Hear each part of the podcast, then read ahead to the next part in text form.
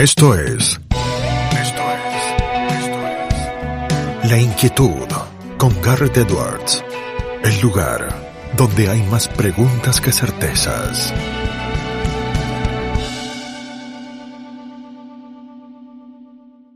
Damos vuelta de página aquí en La Inquietud por CNN Radio Rosario. Tenemos un enorme honor, placer y privilegio.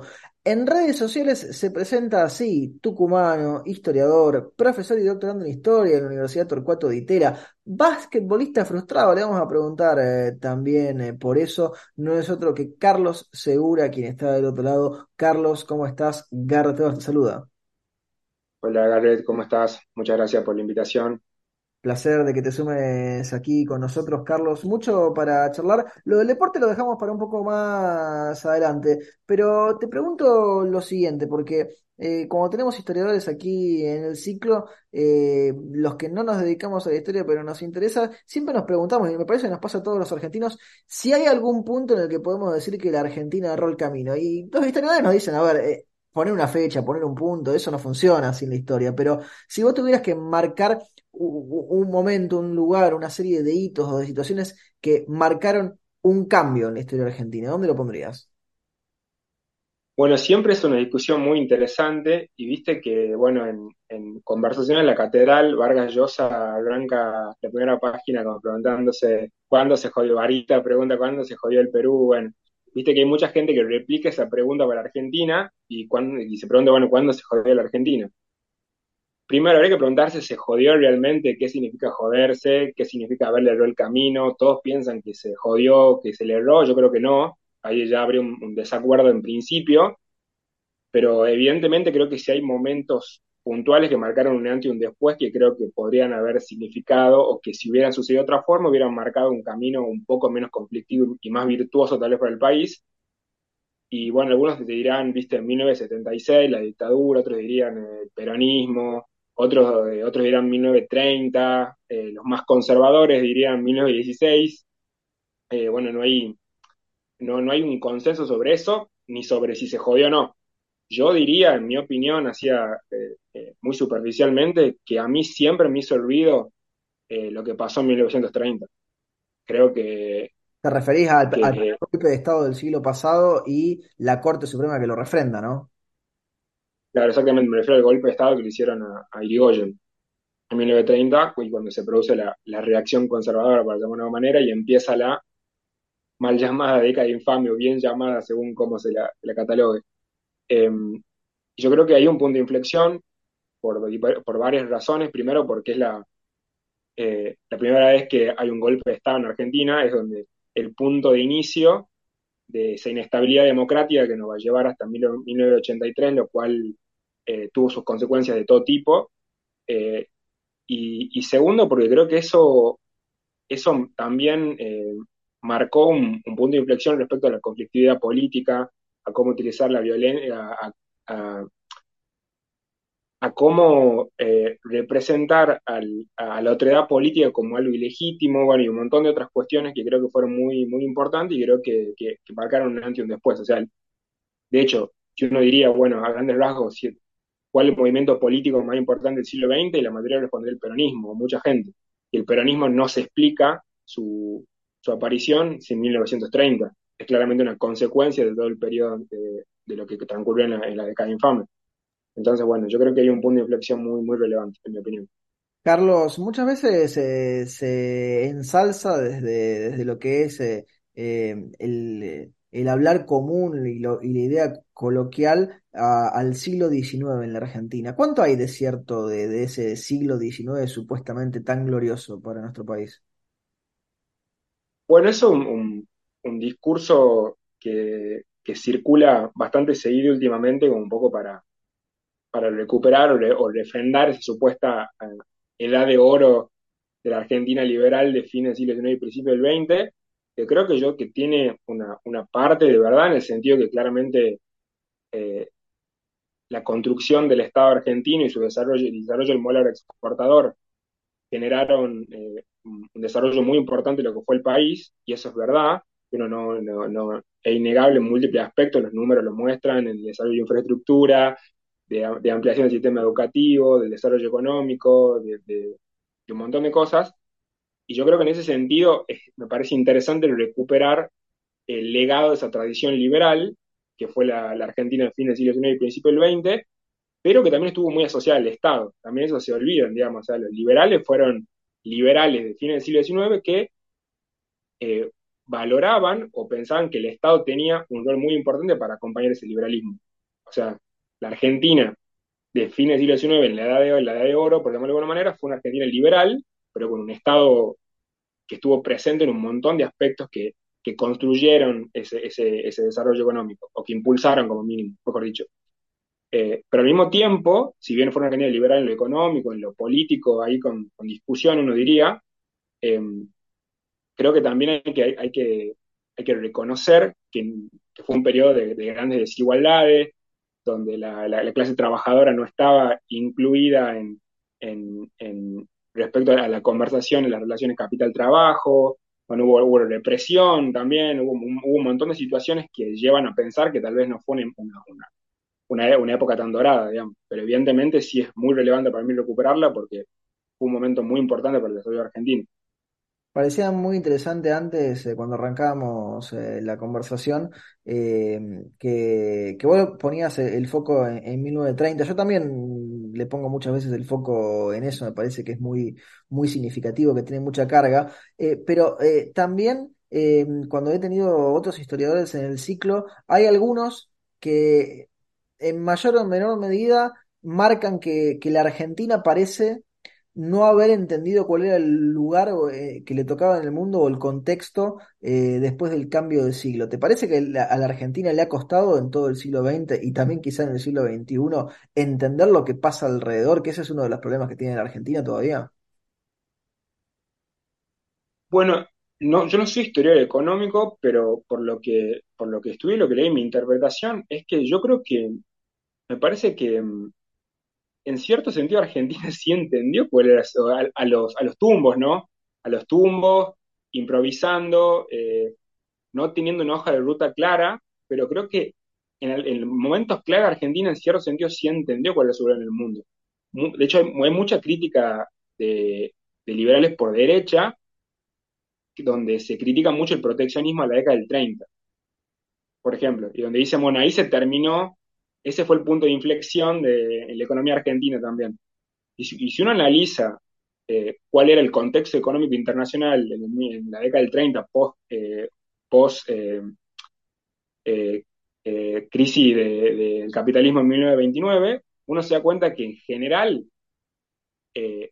era un mundo proteccionista. Argentina no hizo, o sea, no hizo otra cosa distinta a lo que el contexto le demandaba, digamos. O sea, caída de las exportaciones, no podía exportar, eh, eh, hubo, no podía importar, bueno, un montón de situaciones, un, conglomerado de situaciones económicas que la llevaron a Argentina, creó una, política que económica que se adaptó a las circunstancias.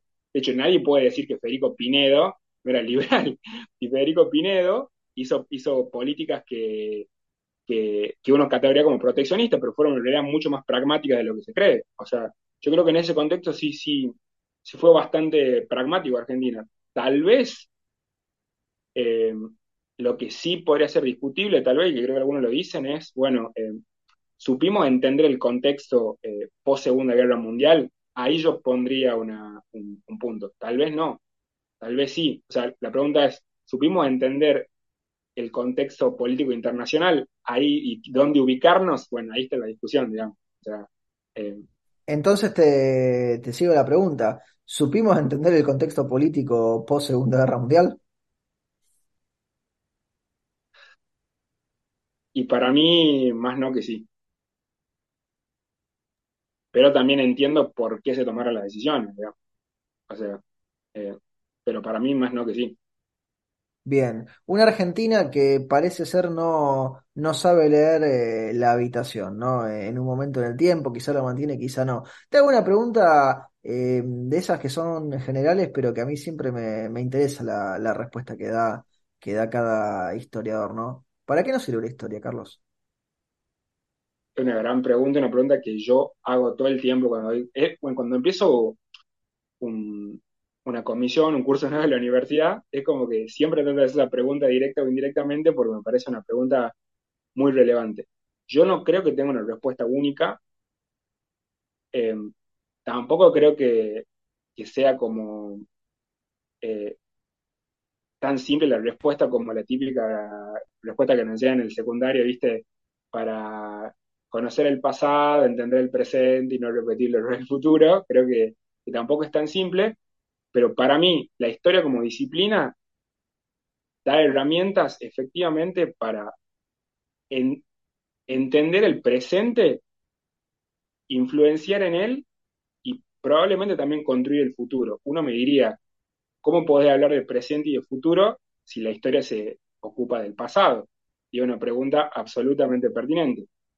Y yo diría, ¿por qué un historiador que se ocupa del pasado piensa que la historia sirve para el presente y el futuro, para construir el presente y el futuro? Porque lo que para mí, para, para mí lo que, para lo que sirve la historia es que te enseña a pensar históricamente. O sea, no solamente te enseña conocimientos y, hechos puntuales que te dan un bagaje cultural, un bagaje erudito, para entender y conocer el mundo cómo funciona perfecto, pero creo que aprender a pensar temporalmente te ayuda a intervenir en la realidad. Y eso es lo que la historia... ¿Qué es ese pensar históricamente, temporalmente? ¿Qué vendría a ser? Por, ejemplo, no sé, eh, un poco lo que estábamos hablando ahora, digamos. O sea, uno dice, bueno, estamos en un, presente que a muchos nos angustia, nos preocupa y que nos genera incertidumbre para el futuro. Bueno, para, para saber interpretar el presente y para más o menos ponernos de acuerdo qué queremos para el futuro, tenemos que entender cómo llegamos hasta acá. Pero no solamente en términos de qué pasó, sino de saber entender, por ejemplo, si es posible comparar un, un periodo con otro, si es posible tener una prevención histórica sobre algunas tendencias que conocemos y que tal vez se repitan en el, presente o en el futuro. Eso no quiere decir que se repitan igual, ¿eh? porque la historia no se repite.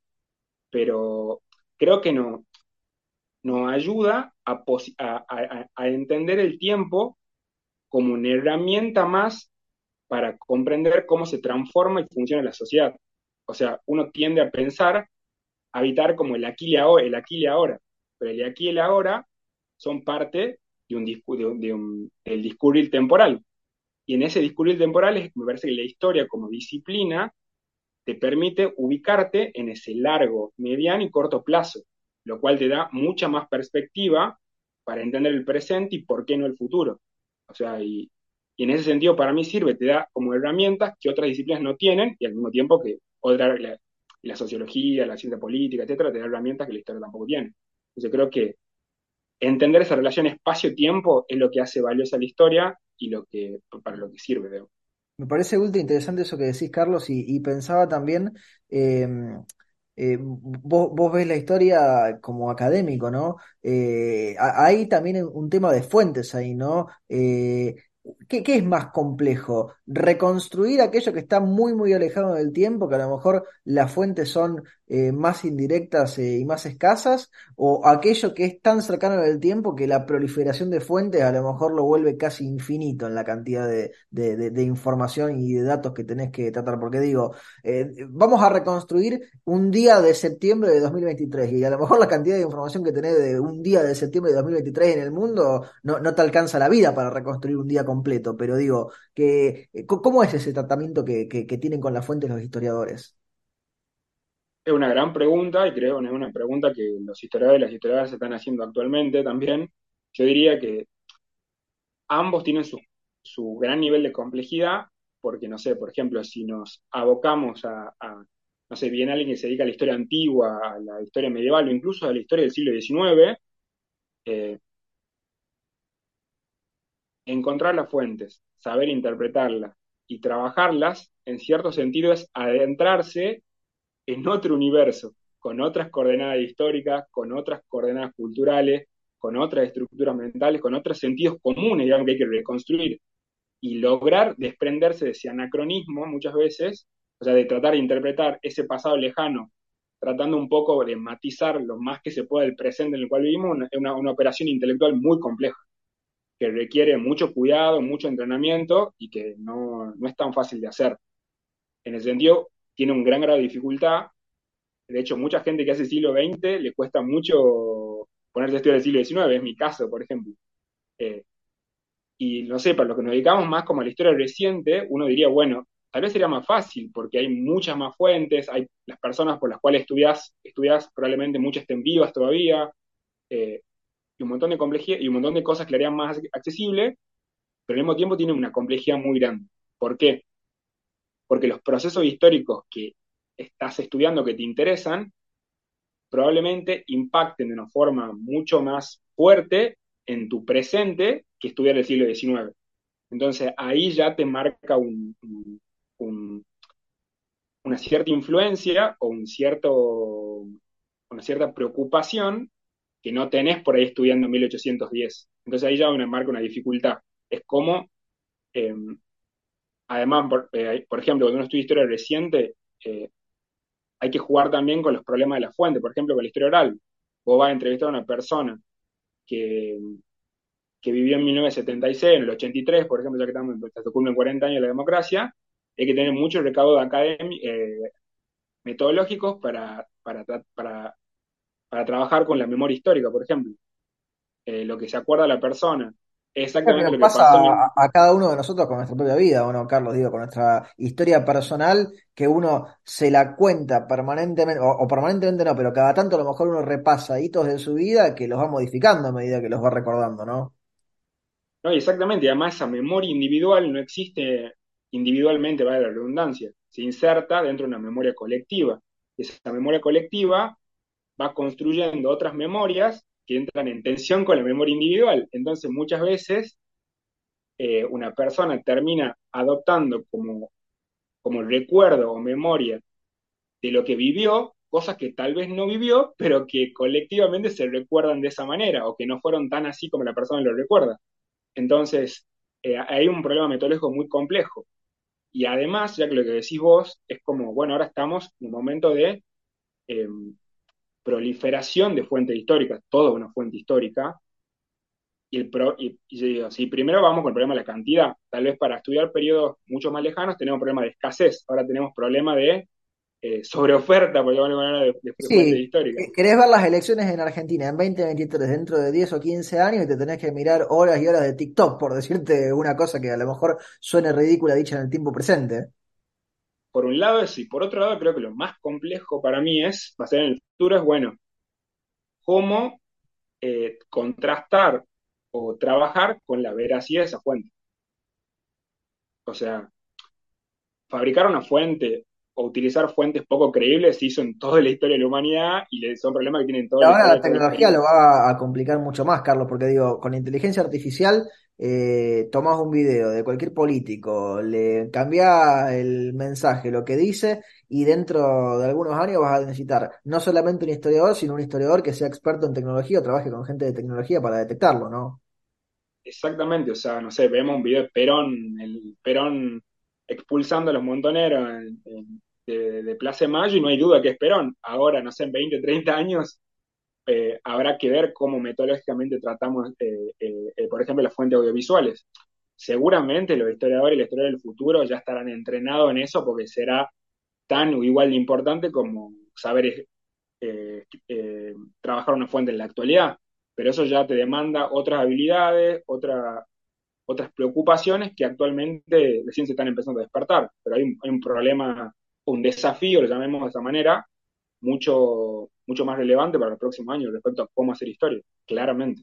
Hay una cuestión orwelliana, Carlos, que a mí siempre me va, todo Orwell a uno siempre le despierta un montón de, ideas, ¿no? Pero esta cuestión de la reescritura de la historia, ¿no? El, reversionar eh, la historia. ¿Cómo ves eso que, que, parece ser tan viejo como la mentira, ¿no? ¿Cómo nos contamos lo que pasó?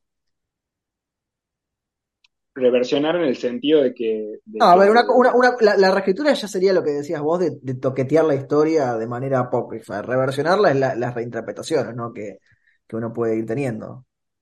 Sí, yo creo que es parte de la, de la misma existencia humana, digamos, repensar el pasado. O sea, porque nada, cada generación o cada sociedad le hace distintas preguntas al pasado, de acuerdo a su propio contexto.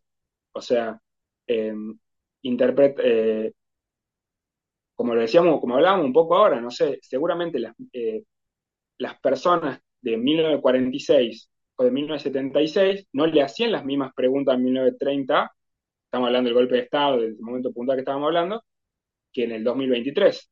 En 1990 se pensaba o, si las preocupaciones y las mismas preguntas eran las mismas sobre 1983 que ahora 2023, 40 años después, y no, o sea, yo creo que eh, siempre la historia como disciplina respecto a cómo estudia el pasado está influenciada por su contexto presente y sobre cómo la sociedad y los mismos historiadores y historiadoras como profesionales, qué tipo de preguntas le hacen eh, desde el presente al pasado. Y eso tiene que ver con las coordenadas de espacio temporal en las que viven. Entonces, cada generación, en cierto sentido, le escribe, su escribe la historia de su propia sociedad. Me, gusta eso. Te traigo al presente, eh, lo hemos charlado en algún momento fuera del aire. Eh, tenés un análisis eh, muy interesante y, que se ha comentado poco en el mainstream sobre las candidaturas, sobre los personajes que tenemos en las elecciones. ¿Cómo vas viendo esto con los ojos de historiador? Bueno, creo que, en mi opinión, bueno, me parece que yo pensaba, para mí también fue una sorpresa, digamos, el, grado de apoyo que tuvo Javier Milei. Yo esperaba que tuviera una cantidad importante de votos, pero no, no esperaba que, existieran los tres tercios como tan definidos como, como actualmente se, se vislumbra.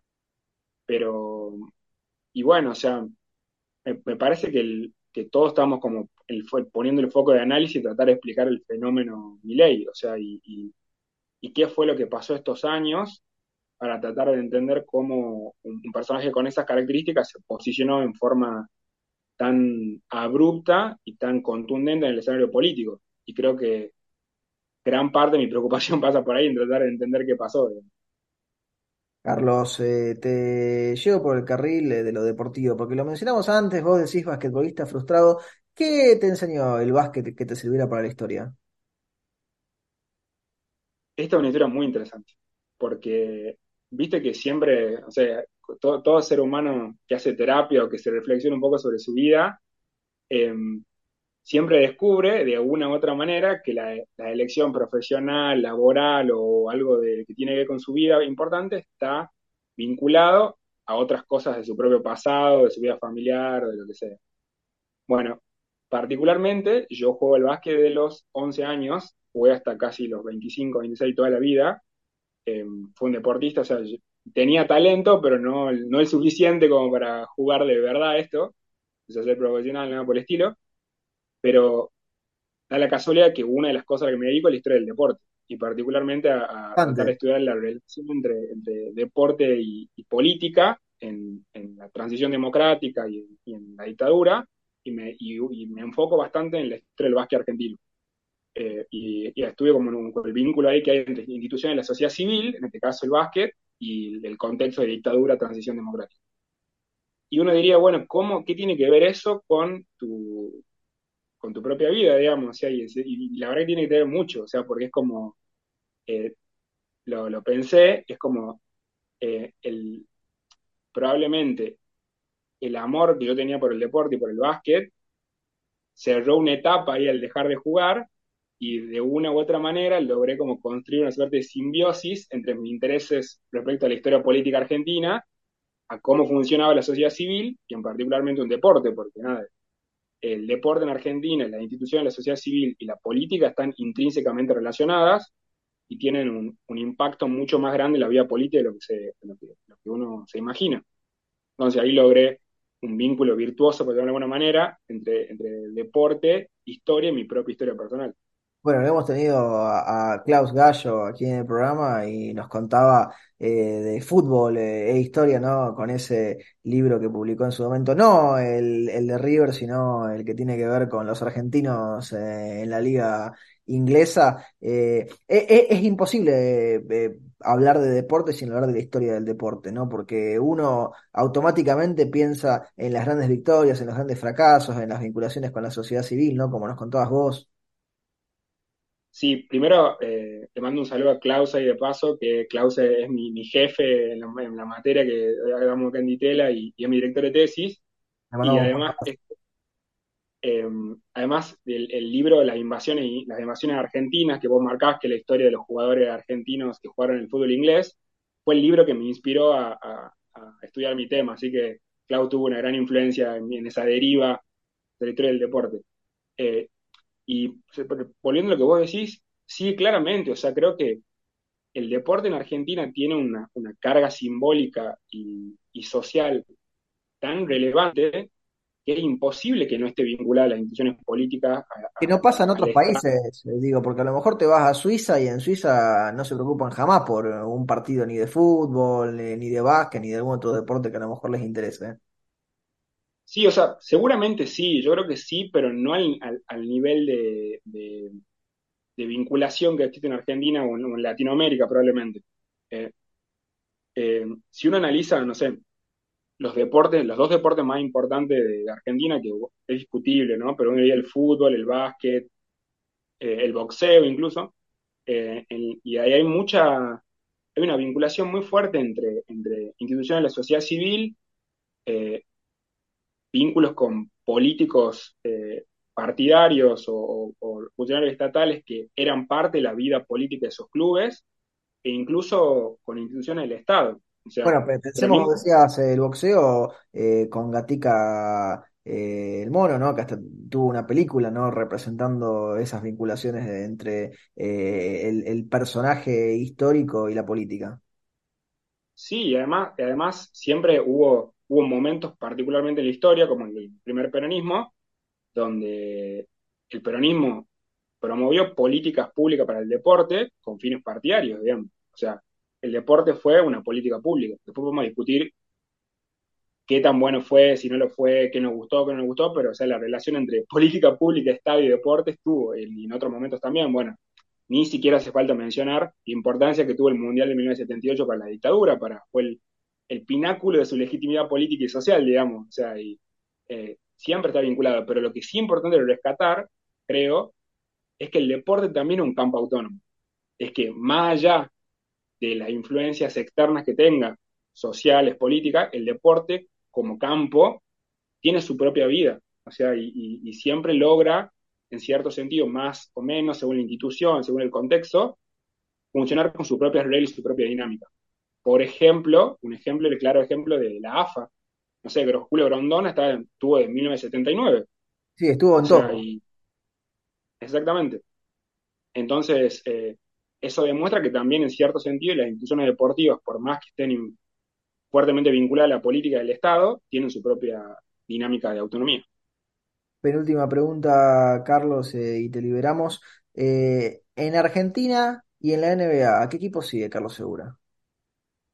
Bueno, eh, obviamente que hace un par de años siempre era fanático de San Antonio Spurs por, Ah, por, por como corresponde, por supuesto, pero hace muchos años que soy seguidor y fiel hincha de Golden State Warriors por, por Stephen Curry, que me, gu- me gustaba desde que era rookie. O sea, no, no, no, me- no fui lo que me, no, soy de los que se subió, viste, a, Sí, el vagón cuando estaba todo el éxito. Exactamente, no, yo fui uno de los primeros que, que captó ahí el talento potencial de Kerry, de Clay Thompson, de Draymond Green, y bueno, después cuando fue Kevin Durant fue como eh, un Dream Team, pero, pero siempre me gustaron mucho, o sea, ese, ese equipo me gusta particularmente.